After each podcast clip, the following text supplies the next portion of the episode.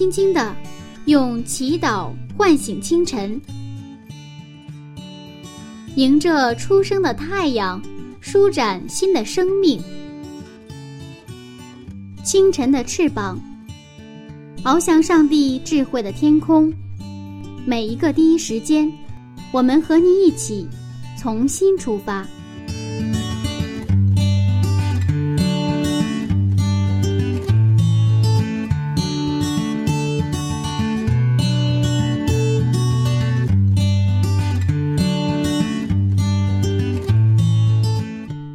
间与上帝相遇，精彩人生从上帝开始。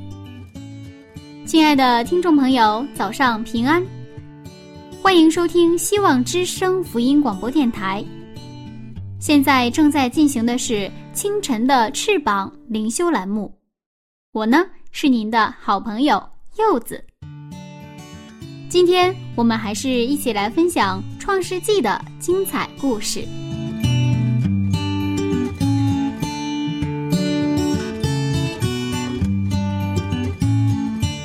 还记得曾经看过这样一则新闻：一位母亲呢，为了让自己的孩子回家过年，于是就以不再逼婚为条件，商量孩子回家过年。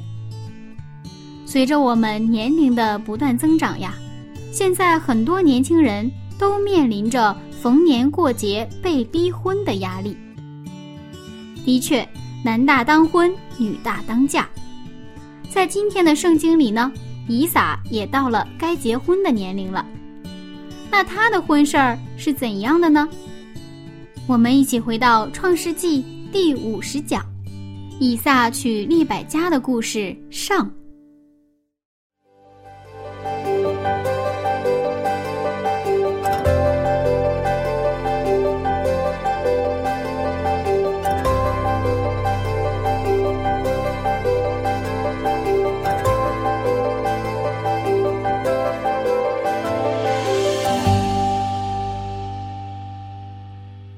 张牧师你好，你好啊！每天早晨五点钟我们会准时的见面啊。嗯，那今天我们也是一个非常呃兴奋的话题，就是结婚的话题。呃，不知道牧师您对身边的这些单身的男女青年，看着他们还没结婚，您着不着急？啊，不仅是着急哈，还是有压力。嗯啊，因为我们青年人的家长的压力，实际上也是能够传染到我的身上。我作为教会的牧长，其实不仅是讲道的问题，啊，还有他们的生活、工作这些很具体的一些他们的呃这种生活当中的一个重大的一些课题呢，实际上也是我为之祷告的一些课题啊。但是因为呃，就是咱们不信主，结婚也是一个很大的一个事情，对吧？嗯。那是信主之后，这个结婚就更大的事情。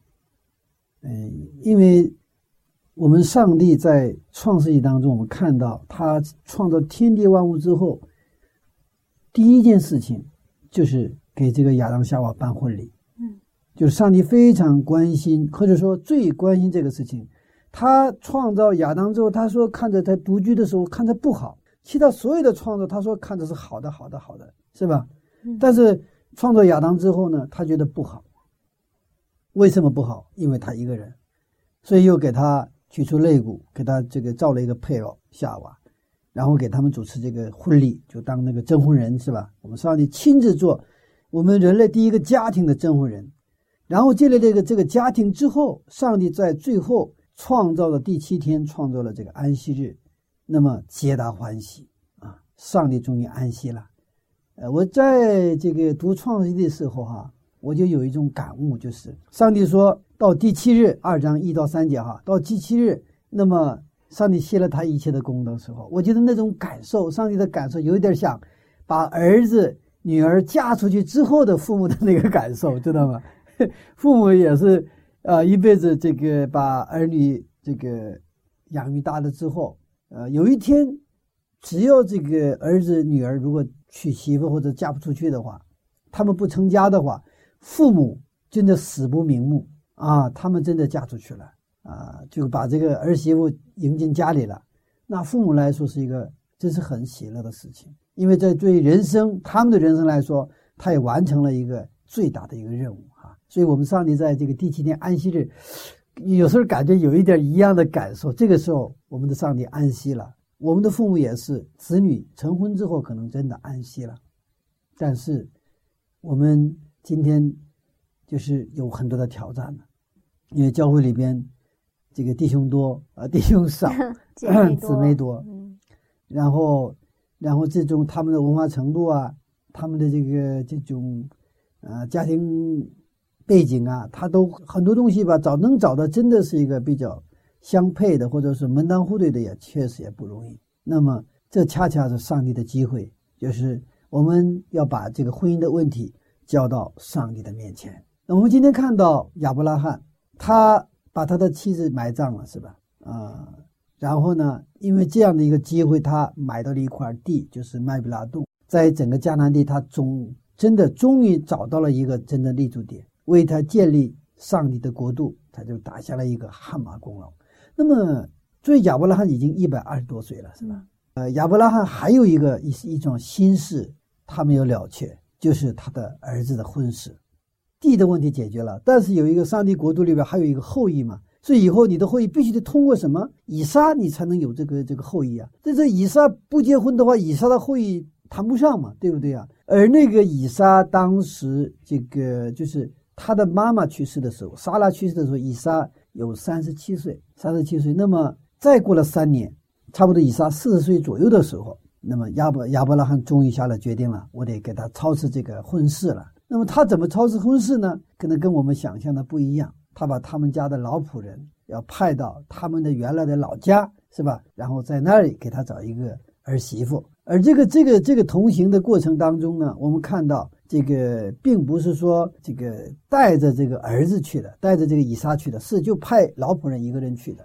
我们具体看一些具体的我们的一个经文哈，嗯，我们看一下，我们看一下《创世纪二十四章的二到四节，《创世纪二十四二十四章的二到四节，《创世纪二十四章二到四节，亚伯拉罕对管理他全业最老的仆人说：“请你把手放在我大腿底下。”我要叫你指着耶和华天地的主起誓，不要为我儿子娶这迦南地中的女子为妻。你要往我本地本族去，为我们儿子以撒娶一个妻子。这里，呃，牧师，我有一个问题。现在其实我们很多人都知道，上帝是祝福婚姻的，嗯，我们也特别想得到上帝对婚姻的祝福，嗯，但是看到我们周围有很多破碎的家庭啊，嗯，我们嗯不敢去结婚。那就是说，我们怎样才能得到上帝给我们婚姻的祝福呢？嗯，是啊，这个是也是我青年的时候的一个纠结。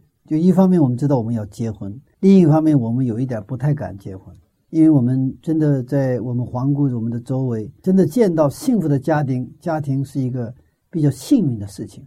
也就是说，不是我们在我们的期待当中的那种真正幸福的美满的家庭。不是特别多，是吧？嗯，而且更多的我们看到的的一个一个都是不完整的家庭，都是这个要么是破碎的家庭，要么是行将破碎的家庭。就像车的话，有的车已经已经已经造这个交通事故了，全部就毁了，对吧？有的是这个车还在走，但是这个车呢，那个零件都是现在稀里哗啦的，知道吧？勉强的，不知道这个车什么时候抛锚 或什么时候呃就停下来。那真正是那个还保持的很好的，哎，很舒服的那种车很少，所以其实我们这里边就回到我们的圣经当中，就是上帝对这个家庭的旨意，还有上帝对家庭的祝福的这个原理。其实，在前面已经分享到了，上帝创造亚当之后，上帝看着不好，独居不好，那么给他造了一个配偶，为什么呢？这里边就是有一个答案在里边。因为上帝创造人是按照他的形象创造人，按照他的形象创造人。那么，上帝的形象又有，当然这个形象不仅是看得见的形象，还有他的品格的等等这些层面的哈。那么，上帝是爱，所以上帝是按照按照他的爱的形象创造了人。但这个爱的这个一个存在的状态是很有意思的。爱能不能独立存在？不能，不能独立存在。爱只能存在于关系当中。比如说，有一个人。他说：“我到深山老林里去，怎么？我就自己好好的修炼。可能个人的时间需要，但是如果他只是一个人，一直生活在一个人的世界里边，他永远不可能拥有爱。拥有爱，你必须要走出自我，你必须得跟别人建立关系，哪怕最差不是人，你也得跟动物要建立联系。所以，这个三星的这个李坚熙啊，他在他的自传当中有一段话特别啊，给我印象很深刻。他说啊，如果哈你是独生子，就是现在一般家里就是独生子多嘛，如果说子独生子女的话，应该给他养猫或养狗或者养宠物，让他小的时候能够学会跟。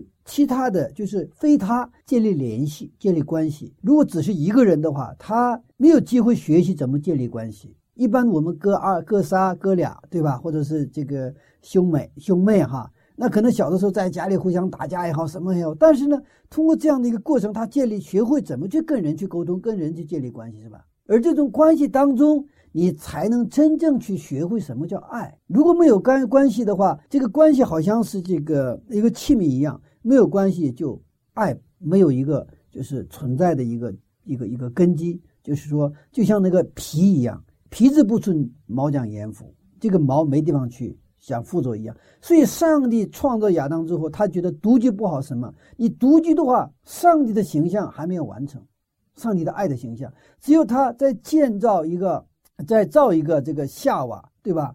那么他们俩之间的一个关系当中，上帝把他的爱注入进去。那么他们形成一个爱的关系的时候，那么真正的上帝按照他们的形象造了什么？造了这个人才成其为最最后的完成。而且他说是按照我们的形象。那么我们知道上帝是三位上帝，是吧？圣父、圣子、圣灵。那么圣父、圣子、圣灵，上帝是一个用什么连起来的三位一体的上帝呢？他就是用爱连起来的。这三位上帝之间彼此相爱，他们的方向一致，目标一致，他们是完全是心心相印的。那么，上帝把这种形象就是复制给了谁呀？复制他所创造的这个人。所以说，只有一个夏娃完不成的，所以又啊，不是只有一个亚当啊，又给了一个夏娃。好，这是一个上帝的一个为什么给夏亚当夏娃建立家庭的一个做出启示的一个一个原理。家庭为什么而建立的？家庭是为爱而建立的，为爱而建立的。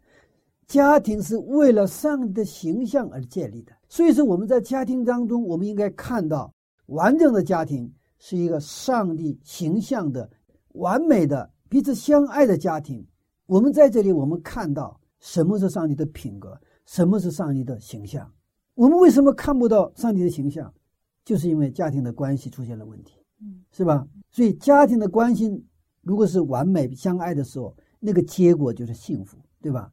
我们人生都是为了追求幸福，对吧？那么幸福需要一个爱，那爱的话需要一个一个关系，而这个关系，上帝所设计的那个关系是利他的关系，彼此。但是我们现在的环境当中，已经因为罪的缘故，很多已经破坏了，很多东西已经是变形了。已经很多东西我们找不到的这个原型，所以上帝赐给我们圣经，从圣经当中重新还原一个原型，让我们知道家庭应该是什么样子，家庭为什么有家庭，也就是为什么要结婚。所以其实啊，这个我跟青年人去交流的时候，经常啊，这个呃，他们说的这个婚姻问题的时候，我就问你为什么结婚，我答不出来很多，我应该是差不多。别说社会的青年，教会的青年，那社会青年可能答的他可能还还还回答，为什么他说那什么结婚呢？到年龄结婚吧，年龄这个结婚之后，这个生儿育女嘛，对吗？他说的很朴素啊，他是其实回答了圣经的一部分内容，你们要生养众多嘛，但是他不完全，反而是教会的青年，你问他你为什么结婚，他回答不出来，而且他也没有问过自己为什么结婚。完了，我再问第二个问题。你都不知道为什么结婚，你为什么要结婚呢？是不是？你都不知道为什么建立家庭，那你为什么还要建立家庭？难道仅仅是一种本能？到了年龄，你需要异性的那种爱，呃，就是你你需要这个异性，一个人孤单嘛，是吧？仅仅是因为本能去结婚的话，你这个家庭，我觉得就是非常不确定了。我经常说你要找一个信上帝的。我曾经有一个弟兄特有意思。他跟那个组内的也是一个姊妹啊，有人介绍，然后两个人相处一段时间之后，后来有一天就是两个人就分手了啊，他们非常他非常痛苦，然后我就跟他就是啊一起祷告，然后就是安慰他，我说这个啊有分有合啊，就是如果说这个不是上帝的旨意的话，你们分手就是应该不是说太大的事情，他非常痛苦，他说我原以为。只要教会的这个教会里的，我一定要找教会里的姊妹。然后我现在总算跟一个教会里的姊妹处了，怎么教会里的姊妹还能够这么分手呢？他没法接受和没法理解。我说你要找一个真正信上帝的人，不仅是教会里的，真正教会里边也有信上帝，也有不信的。你要找一个真正信的。什么叫真正信上帝的？真正信上帝的意思是你要相信。上帝通过圣经给我们的这些是最对我们的祝福。圣经的健康原理，知道这个健康原理，然后说我要立志，将来我的家庭一定要按照圣经的原理建立一个上帝设计的那个家庭。这个时候，这个家庭关系当中才能有真正的爱，才能去有那种上帝那种爱，还有什么呢？真正因此而带来的这种幸福，就像一个车。原来设计的它是一个汽油的，那结果用的那个柴油，那车很快就坏了，是吧？这就是一个设计的东西。为什么说我说我们真的是很幸运、很感恩呐？我们来到了教会，而且我们现在能够接触到什么？上帝赐给我们的圣经，而且通过圣经，我们知道，哇，原来是因为这个有家庭，因为这个人要结婚，这个家庭是按照什么原理去经营？所以家庭不是两个青年男女。因为本能啊，彼此看着对方漂亮帅，然后走在一起住在一起，不是不仅仅是这个东西，更重要的什么？上帝对他家庭有他的计划。所以我们看到这个亚伯拉罕，他现在还有一个一个一个事情，就是他的儿子没有什么。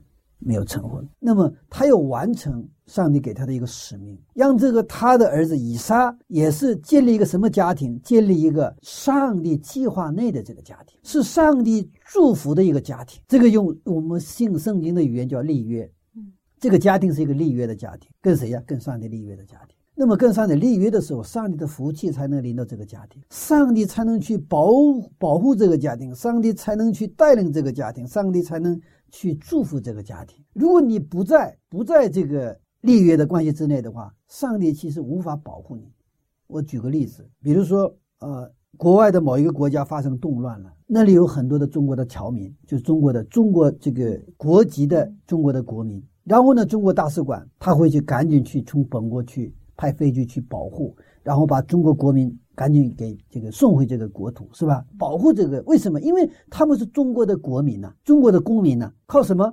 靠他们的护照，对不对啊？那么我是中国的公民，那么我当得到中国大使馆的保护。如果你不是中国的公民，你得不到中国大使馆的保护，就是这个原理。如果是我们上帝的子民，那上帝肯定要保护我们的，我们的家庭也是一样的。所以这个立约特别重要。就说我现在愿意成为中国的公民。大使馆说：“你愿意成为中国的公民吗？”我说：“我不愿意。”好了，出事儿了，中国的飞机来了，那没你的份儿了。我说：“我愿意。”然后呢，我盖章签字，然后我接受这个中国的护照。就是说啊，咱们举个例子啊，那我成了中国的公民，那这个事儿就好办了。我曾经啊，我看的也是很有意思的一个故事啊。他说，那个有一次也是一个国家里边那个出了那个动乱嘛，后来那个比如中国人跟越南人长得很像嘛。中国人跟越南人长得很像，分不出来这是中国人还是这个越南人。所以当时那个大使馆的人他出了一个招，出了一个什么招？让这个中国人唱什么歌？中国人的一个歌，能唱的就算中国人，知道吧？那不会唱那就不算中国人啊，好像那么分的，好像是有一个呃，我看的译文很有很有意思。那么今天我们看到这个这个还是那个问题哈，我为什么结婚？只有圣经给我们答案。所以这个亚伯拉罕，我们看他是怎样的哈。就是按照圣经的原理去找那个他的儿媳妇哈，我们继续看哈，呃，在这个我们看这个圣经当中，特别的这个去呃回避一个问题，就是说就是一个呃，我们信上帝的人呢，跟一个不信上帝的人不要通婚，是吧？不要通。我们看《生命记》七章一到三节啊，还有四节，我们看一下《生命记》七章一节。耶和华你上帝领你进入要得为业之地，从你面前赶出许多国民，就是赫人、格加萨人、亚摩利人、迦南人、比利洗人、西魏人、耶布斯人，共七国的民，都比你强大。不可与他们结亲，不可将你的女儿嫁他们的儿子，也不可叫你的儿子娶他们的女儿，因为他必使你儿子转离，不跟从主，去侍奉别神，以致耶和华的怒气向你们发作，就速速的将你们灭绝。那个圣经当中啊，就是我们现在说的这个原理嘛，哈。那么原理当中，刚才说有个很重要，是你不要跟不信的人结婚。那么圣经当中很多的例子，因为违背了这个原理，结果他的结果不好。最典型的有两个人哈，一个叫所罗门，所罗门他得了智慧，正是所罗门的时候，那个国势非常的强盛。他们晚年的时候，他娶了很多这个外邦的那个女子，是吧？那些外邦的女子又把他本国的那些那个这个偶像崇拜都带到这个王宫里来。慢慢慢慢慢慢潜移默，而且那个时候已经老了，是吧？老的时候人的意志也比较薄弱，就就就随他们了。完了那些，是吧？所以他最后我们看传道书，最后他悔改是悔改了，但是因为这样的一个所罗门，最后他的儿子的时候，这个以色列南北分裂嘛，是吧？就是耶罗伯安和罗伯安，是吧？南北分裂。我们也看到三孙，三孙本来上帝给他的这个恩赐太多了，是吧？太有力气的人，但是后来他被这个啊菲利斯人，是吧？啊，那个弄的真的是，我觉得他最后就被绑完了，把眼睛弄瞎了，太悲惨了，啊，所以就是我们看到，当这些外邦女人或者说不幸的女人把你带离信仰的时候，那么我们可能前功尽弃。所以婚姻是一个，它可能成为你的祝福，也可能对你成为一个咒诅啊，咒诅。呃，我也看到，这个教会里边，呃，因为教会里边，比如说他有的时候弟兄也是一样。啊觉得这个教会里的女子都哎呀没有魅力啊，没有魅力，我就找外面的，那可能很快就就离开教会了。他没有离开教会也是，就是信仰状态始终是在灵性上不去。有的这个教会的姊妹，他就觉得教会的弟兄没有魅力嘛，然后呢找不信的，所以以后就这个就背起这个很重的负担在往前走。结了婚之后有了孩子，你还不好离婚是吧？有的很多的人哈离开教会了，其实，嗯，很多的离开教会就跟结婚有关系。那么，呃，也有这样的情况。过了二十年、三十年之后，等到他差不多五六十岁的时候，又重新回到教会，也有这样的姊妹们有。那我想，可能有一些青年人会问啊，嗯，我跟一个不幸的人结婚，我抱着一个我想挽救他的心态，我把他带到上帝里面来，这样可不可以？嗯，这个是呃，纯粹是诡辩哈，合理化，合理化。为什么呢？因为这个话的前提有一个前提，教会。的男生我看不上，他的前提是这个。那么教会的男生看不上他有两个层面的意思，一个是教会的这个弟兄，可能你用什么标准去看？你按照这个社会的标准去看，钱呐什么很多这种什么外形啊这种标准去看的话，那也许是没有或者少，是吧？那相对来说，那外边的基基数大，那么从那个标准可能外边有可能有。那么，那么另外一个层面的意思呢是这个，呃，我的信，我的这个这种。这种婚姻的问题，我就是圣经已经有明确的说，你不要跟不信的人结婚，对吧？那么圣经教训我暂时放下，是吧？重要的是我的想法。所以说，他本身又拿圣经来去否定圣经本身是一个非常的不敬虔，或者说对上帝的不敬。圣经已经说得很清楚，你不要跟不信的人结婚，免得你被遭试探。当然，在实际操作当中，有没有这个例子？有这个跟不信的人结婚，有没有这把人带到教会来的例子？有，有的啊。但是圣经的原理什么？你不要找试探，不要找试探。我们要知道我们的软弱，而且我们要凭着信心跟上帝求。上帝既然应许我们，你跟耶稣基督里结婚的话，怎么样？你就相信上帝必有预备。阿门。必有预备，这个是我们需要信心的。而且这个还有这种情况啊，我认识的一个一个姊妹是这样子。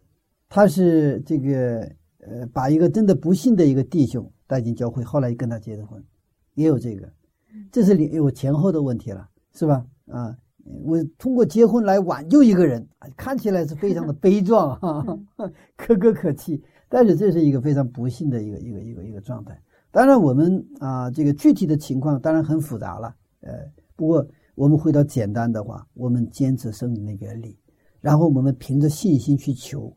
为什么凭着信心求有个圣经的应许？上帝最关心我们的婚姻，他甚至比我们的父母还要关心我们的婚姻。因为上帝的国度，如果说一个家庭一个圣经原理的家庭建立不起来的话，我们的上帝的国度实际上无无无非是一句空空话。所以，上帝你看创造天地万物的最后的焦点，最关心就是婚姻。他所以他亲自做第一个家庭的征婚人。上帝如此关心的事情，我们却不去用心去求，是不是？我们老觉得我们父母逼婚，其实上帝也在逼婚。那上帝逼婚是不是那种父母的方式来逼婚？你要在耶稣基督里要建立一个美满的家庭，按照圣经的原理。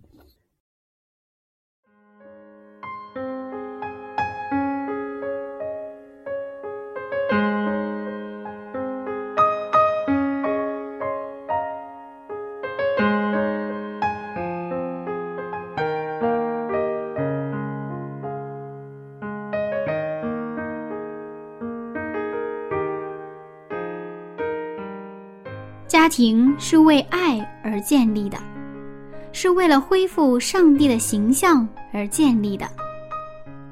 一对相爱的情侣要步入婚姻的殿堂，首先要和上帝立约，将来的家庭才有稳固的保障。亲爱的听众朋友，您的家庭与上帝立约了吗？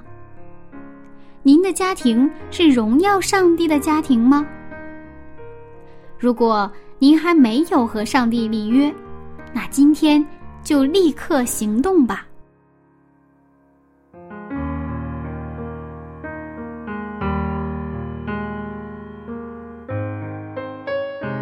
下面呢，柚子推荐给您一首非常好听的歌曲，是来自赞美之泉音乐事工的《祷告》。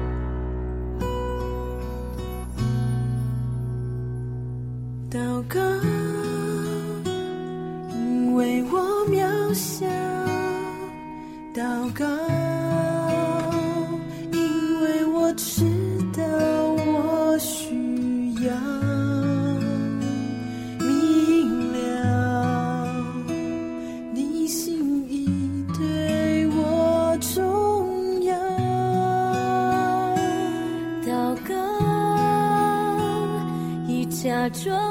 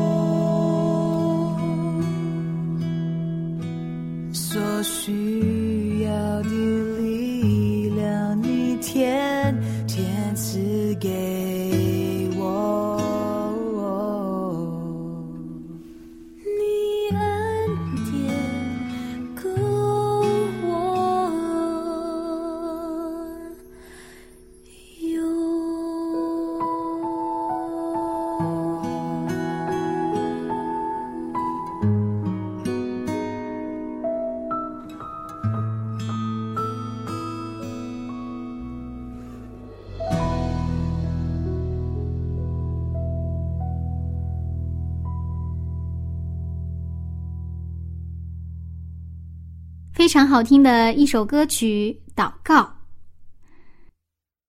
祷告，是因为我们太渺小，因为我们太需要上帝。在我们的婚姻家庭里，我们更需要不断的祷告。好了，下面我们继续看以撒的婚姻。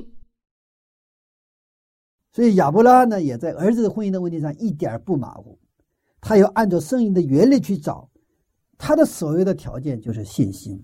可是我们看他的仆人要派他老仆人去老家去给这个寻摸这个儿媳妇的时候，仆人看怎么说？我们看第五节哈，第五节，仆人对他说：“倘若女子不肯跟我到这地方来，我必须将你的儿子带回你原出之地吗当时从就是到老家的那个距离差不多八百公里，八百公里的话，反正是呃北京到上海还不到不到的这个距离吧，差不多到徐州这个距离哈，八百公里。？”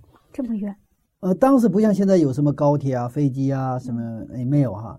当时就是走路，或者是呃骑着这个牛啊什么这些这些，所以大概基本上是走路的。那么这个是大概有一个月的一个路程，而且这个一个月的路程当中有很多的危险。那个这个使命好像是不太可能的使命，什么呢？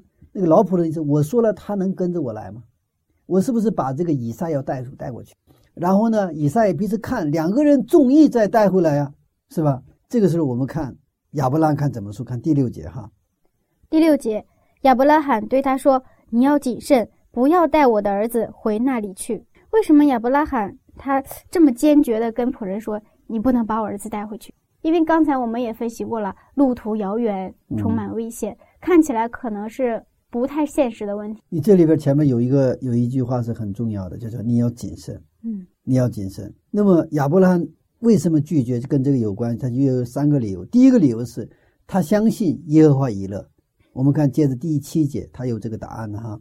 第七节，第七节，耶和华天上的主曾带领我离开富家和本族的地，对我说话，向我启示说：“我要将这地赐给你的后裔。嗯，要把这个地赐给你的后裔耶和华以勒，这是上帝的应许。所以他亚伯拉罕相信这个应许，说那个女子如果是耶和华以勒的女子的话，一定跟你回来。这是第一个意思。第二个呢，他想完全用信心来成就这个事情，不想用人的方法。因为在创世纪十五章、十六章、十七章是吧？在十六章他用人的方法成就上帝的那个应许了嘛？那个用那个虾甲，然后生以斯玛利，对不对啊？结果带来很多痛痛苦，是不是？现在在他儿子的问题上，以撒的问题上，亚伯拉罕想用完全的、全然的用信心来成就这个他的家庭的婚姻的问题，用人的方法加加进去了，好像成就快，但是后来带带来很多的痛苦的问题、麻烦的问题。所以说他的这个第二层意思就是我们看第七节该怎么说哈？”第七节，他必差遣使者在你面前，你就可以从那里为我儿子娶一个妻子。你看，也就上帝会差遣使者在你面前，跟跟老仆人说呀，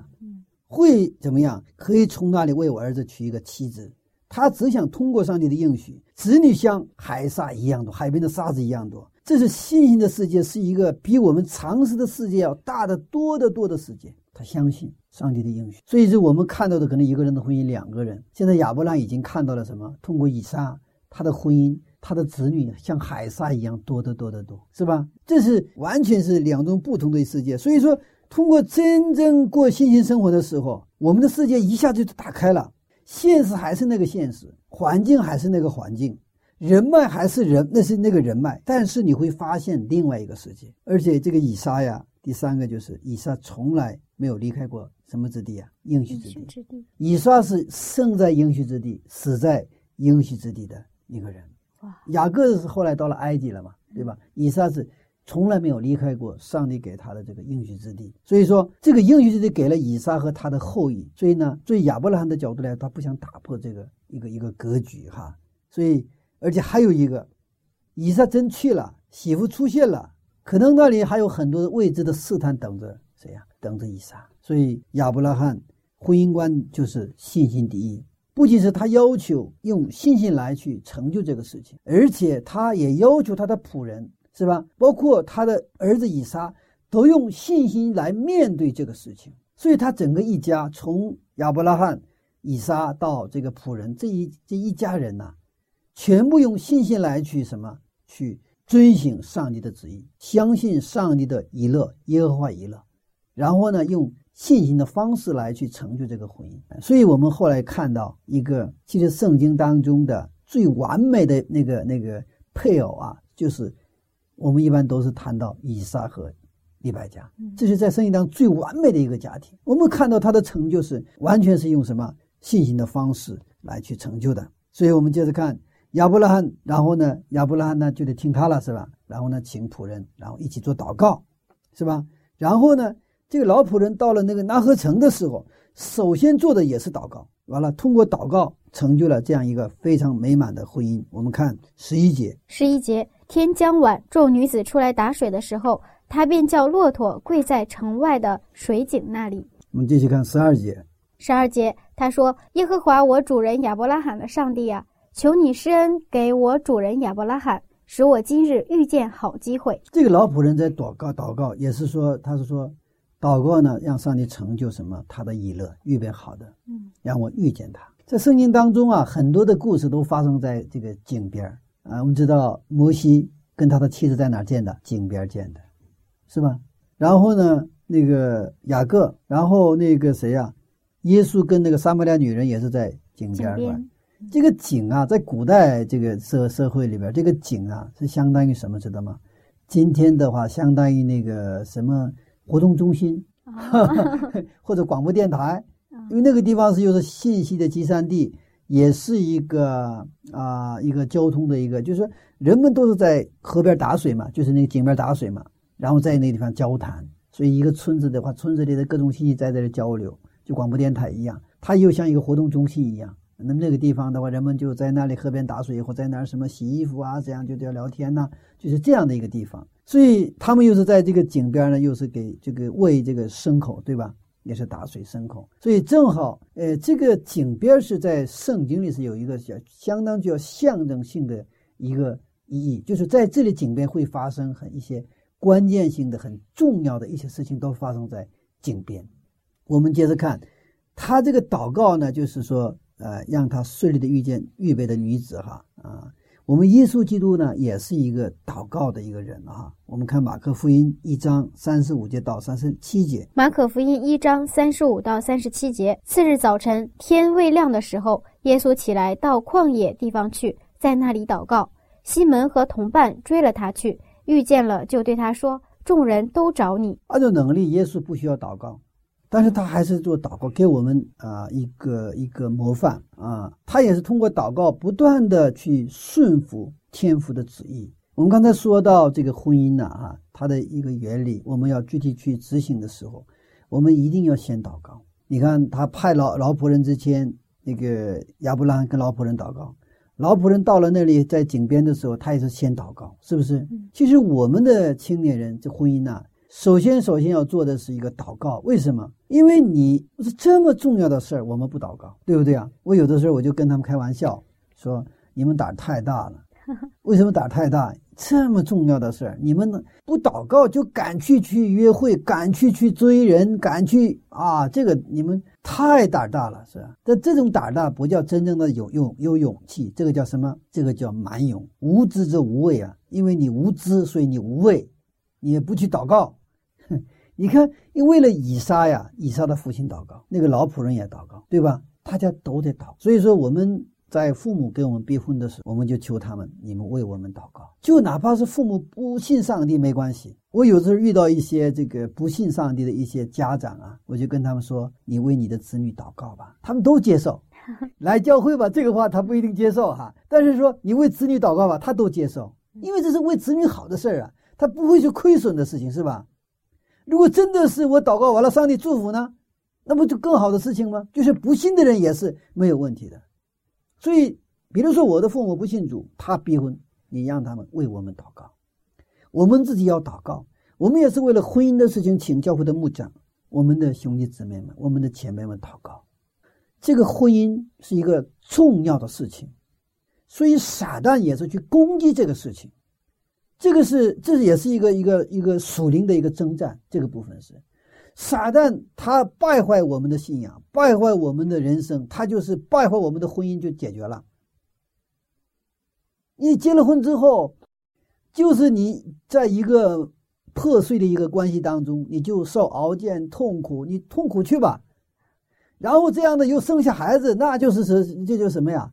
这就是那就难上加难了。孩子又在这样的一个破碎的环境里边，孩子从小就他的。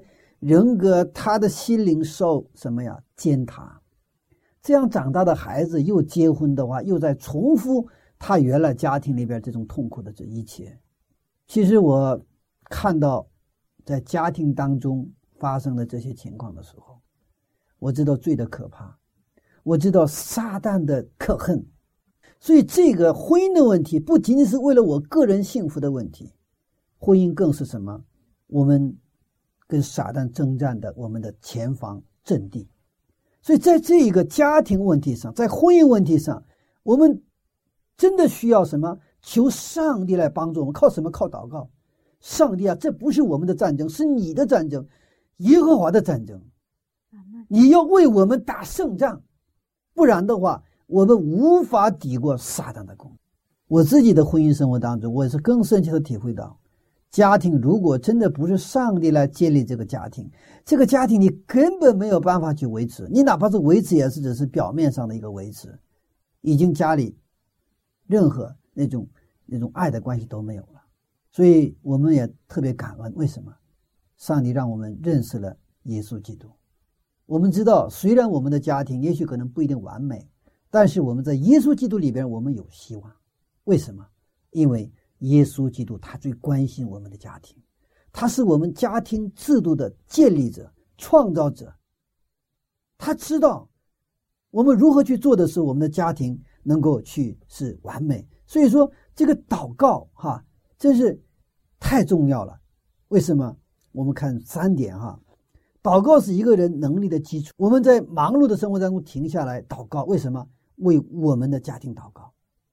停下来是一种能力，就像好车，越是好车，它的刹车越好使。刹车不好使，那不是好车。再好看，不是好车。如果你没有刹车，那这个车是杀人武器。祷告是让我们停下来。我们通过祷告，我们停在上帝面前，求上帝能够将他的能力、智慧、他的慈爱给我们，让我们圣灵充满。我们带着这种圣灵的能力，我们去什么？去选择我们的对象，我们去建立我们的家庭。这个时候，我们的家庭就会成为很多家庭的祝福。所以我经常说，你为什么建立家庭？那有时候也问我，那牧师呢？你说为什么建立家庭？完了，我说，我说你这个家庭，上帝的计划之中是让你的家庭成为很多很多家庭的祝福。首先要成为你的家庭，成为你的子女的祝福，又通过这个家庭要成为很多很多家庭的祝祝福。你要想成为一个祝福，很多家庭的祝福，对你子女的一个祝福的话，你的婚姻一定要幸福，这是不能没得选择的。如果说你要你根本不知道什么不知道，然后去结婚，你等于是什么呀？你等于戴着墨镜，或者说你就闭着眼睛开车一样，你还不知道这个车往哪儿开，你就开车吧，那你这车肯定要撞车。我们这样浅显的道理，但是真的很多的人不知道。我们可见我们在什么当中？我们约翰福音一章所讲的，我们在黑暗当中，在属灵的黑暗当中，撒旦用他的罪已经就造成了一个黑暗，我让我啥也看不到，因为只是靠着本能。到了年龄，我喜欢异性，我就跟他结婚。我喜我就孤独，我就我就找一个给我作伴。反正别人都说你到年龄该结婚了，你就有压力，那就因为压力我就结婚。这个不是上帝的旨意，上帝就是让我们得到伊甸园创造第一个家庭的时候所赐给的那个他的形象、他的爱，那个品格。通过这个家庭，我们得到这种爱，得到这个幸福。那么在这个我们的幸福，夫妻之间的幸福，成为我们子女的。祝福这样一个幸福的家庭会成为很多家庭的祝福。所以回到圣经，或者说我们来信耶稣基督，这是一个莫大的祝福，而且是一个很现实的祝福。它不是只是说信上帝然后去天国，那可能那个东西还是比较遥远嘛。我刚信的时候说信天，我说天国我不感兴趣，我要的是今天现实 啊，是吧？婚姻是我们最现实的一个事情。所以说祷告呢，它有是爱。耶稣在很多的人的时候，他他一般不怎么祷告，他就是一个人偷偷到山里，是吧？清晨的时候，他一个人去祷告。那么通过祷告呢，他也去体贴别人。我们饭前祷告，不一定不要，因为大家都饿着。然后祷告可能就是甚至通过祷告去讲道啊，这个就是我们真的还不懂得什么叫真正的一个祷告。所以为了我们这个这个婚姻呢，我们要真的是要做一个真的有爱的祷。我们。真的一个人去到山里，或者是进到一个密室里边，真的是一个恳切的祷告。这个祷告是我们要将要面对一个一个什么选择？是上帝赐给我们的一个幸福的家庭呢，还是要你要进到一个将来那个不确定的那种给你带来伤痛、伤害，通过这种伤伤害又伤害你子女的这样的一个家家庭呢？这在于你的选择。而这个选择什么？你要选择上帝。但我们能力够不够？我们能力不够。为什么？我们已经有很多社会的标准和价值，而社会的价值和标准在趋势是我们去选择，其实不是幸福的家庭。所以我们感谢上帝，所以说让我们有祷告的特权。那么最后一点，祷告呢，还让我们有这个走正路，让我们看到我们真正要做的事情。其实许多人不知道自己该做什么，包括我们为什么结婚都不知道。但是祷告的人呢就不一样。我们通过祷告跟上帝的交通，上帝会带领我们。所以老仆人呢，按照祷告的指引，准确的找到了这个新娘，是吧？他说：“我们看二十七节，《创世纪》二十四章二十七节说：“耶和华我主人亚伯拉罕的上帝是应当称颂的，因他不断的以慈爱诚实待我主人。至于我，耶和华在路上引导引领我，直走到我主人的兄弟家里。”所以他是准确的通过祷告找到了这个新娘，是吧？所以，我们以后找一个对象，他一定要是祷告的人，特别是要做晨祷的人。那晨祷有两个，一个是勤奋，哈，对吧？而且是他是祷告的人，他知道正路怎么走。你跟上这么一个祷告的人，那你的未来没有问题，因为他知道现在这个车往哪里开。你坐上一个车，那你开车的人，那是可能是你的老公，他眼睛是瞎的，你敢坐这个车吗？但是我觉得现在胆儿太大了，都敢坐。我们看到亚伯拉罕他的婚姻观，首先是信心，首先是圣经的原理，他愿意把他的旨意顺服在上帝的旨意之内，让上帝带领。所以说，为了这个，他去祷告，他的仆人也祷告，然后呢，最后准确的找到了这个新娘。愿我们每一个未婚的青年都能按圣经的原理去找到，准确的找到上帝预备的耶和华以勒的那另一半。阿门。那看来我们在着急找另一半之前，还是要先来祷告。祷告。那个怀夫人她讲到啊，我们至少得做三年的祷告，哇，三年！对，而且我们这个祷告还得恳切的祷告，嗯真的是这样子。看来我们现在都还不够啊。我们可能结婚很着急，嗯，但是祷告不着急，有是点这样的。。嗯，那我们可不可以总结说，如果我们把自己的家庭按照上帝的旨意去建立的话，即便出现问题，上帝会负责任对的。，是的，是的。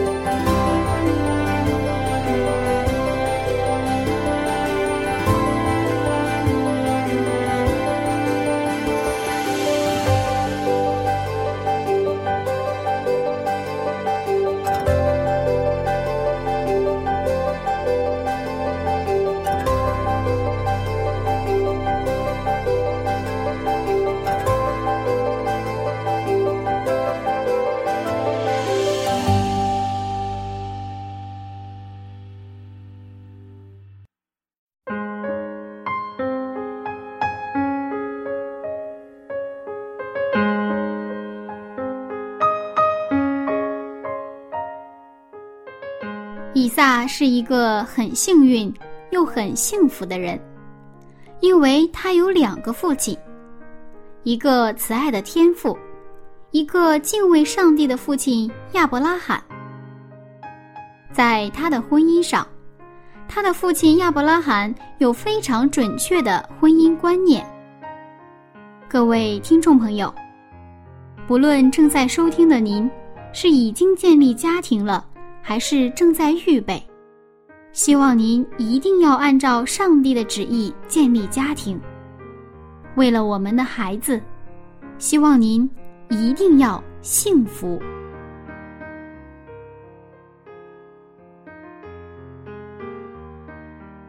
下面呢，柚子邀请您为婚姻和家庭献上祷告。爱我们、关心我们的上帝，感谢您赐给我们婚姻和家庭。上帝啊，我们想要幸福，求您为所有还在单身的青年们预备符合您旨意的另一半，组建家庭，也带领已婚的所有听众们，使我们的家庭能够荣耀你的圣名。并且通过我们的家庭祝福子女、邻舍，奉耶稣基督的名，阿门。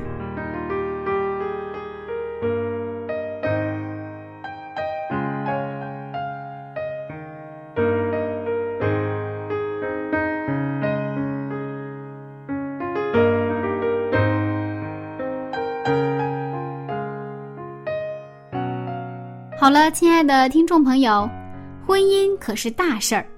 如果您还没有结婚呢，一定要好好祷告哦。如果您是为人父母了，那就赶快为孩子的未来、为他的婚姻献上祷告吧。今天关于以撒娶妻的故事就先讲到这里了，下一讲呢，我们还会继续分享。那下一次我们再见喽，拜拜。